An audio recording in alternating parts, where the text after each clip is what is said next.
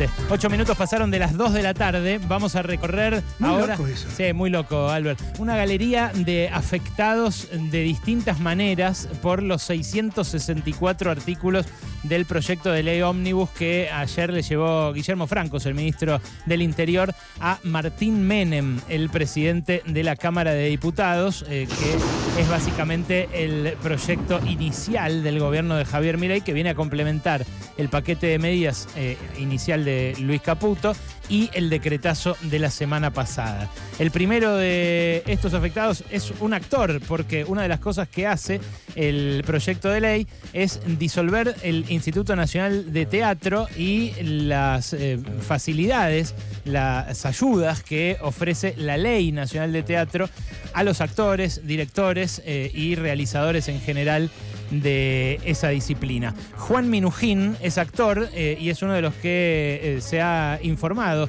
a este respecto. Tiene la gentileza de dedicarnos cinco minutitos, que ya se tiene que ir. Juan querido, Ale Berkovich acá en Radio con vos. ¿Cómo estás? ¿Qué tal? ¿Cómo estás? Bien. Este, bueno, bien, ahí, ahí te, te escuchaba, este, sí, la verdad que muy, muy, muy acongojado, pero sobre todo, perdón, que voy directo al punto. Sí, sí. Porque estamos así, este, no, sobre todo no, no es, no es una afectación, digamos, solamente personal en el sentido que digo, che, no, me voy a quedar sin tal subsidio, sin tal ayuda, sin tal cosa. Creo que lo, lo más, lo más y lo más eh, es un ataque. No, no voy a hablar de todos los otros ataques porque, qué sé yo, no soy por ahí el, el que- el más indicado, pero sí me muchos años. Entonces, sí, lo que veo es que el ataque a la cultura es feroz y esto no es que eh, solamente, eh, digamos, ataca a la economía y a la industria cultural argentina y un montón de gente que se queda sin trabajo, etcétera, sino que le pega de lleno en la identidad de un país y una y de un pueblo, porque un pueblo que no tiene teatro, que no tiene Fondo Nacional de las Artes, que no tiene cine, porque no tiene Inca, que no tiene poetas, que no tiene, eh, digo, no es una pavada. Digo, solo para decir una cosa, el Mm. Fondo Nacional de las Artes que existe desde mediados del año 1950, más o menos, o sea, desde el 50 y pico, el primer ganador fue Jorge Luis Borges.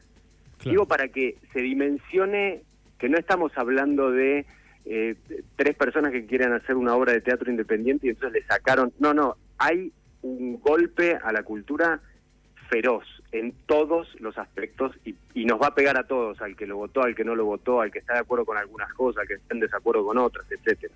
Digo, esa es mi percepción.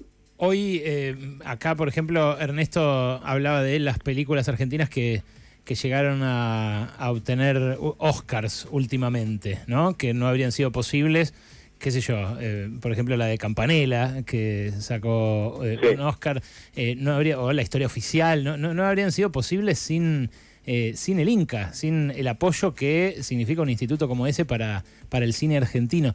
Ahora, eh, ¿qué otra cosa restringe este proyecto de ley? En el ambiente, ¿qué es lo que más duele? ¿De qué hablaron ayer cuando empezó a conocerse el articulado? No, me parece que estamos todos, digamos, era era bastante esperable un recorte en la cultura, pero no de esta manera eh, que es muy eh, que es muy tosco, es muy generalizado, es muy brutal. Ni hablar que lo que quiero decir es no es que este ahorro entre comillas va a ir a hacer una escuela o a hacer un hospital, digo para que para que también se entienda que esto no tiene nada que ver con mejorarle la vida a nadie. La cultura siempre le dio mucho más a la Argentina de lo que le pidió, le sacó o le quitó. Entonces, lo que más duele es, es que es, es- está- es difícil diferenciar una cosa. Obviamente lo del Instituto del Teatro es un desastre.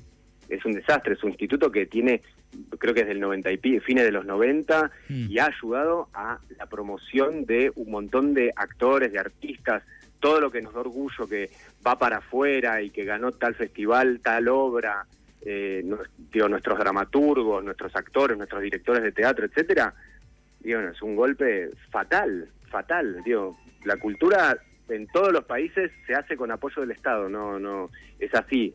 No, no hay vuelta que darle. Claro, no solo lo que sale, sino lo que las películas que se van y triunfan afuera o, los, las obras de teatro, sino yo estaba pensando en la cantidad de gente que viene a ver teatro de Latinoamérica y que flashea con lo que es Buenos Aires, por ejemplo, en ese sentido, ¿no?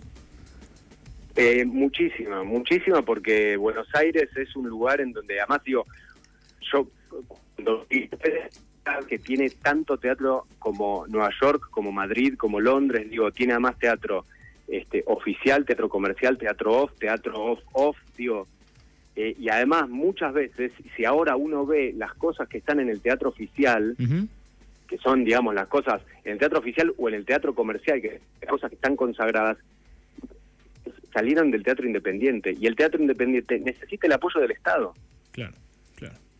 Juan, mm, gracias por este rato y sobre todo por la valentía de decirlo, eh, que muchas veces la gente tan popular eh, como vos eh, le, esquiva, le escapa, y lo entiendo porque también hay mucha violencia dando vuelta, pero está buenísimo tener testimonios como el tuyo y felicitaciones porque el suplente es genial, espectacular lo que hiciste ahí.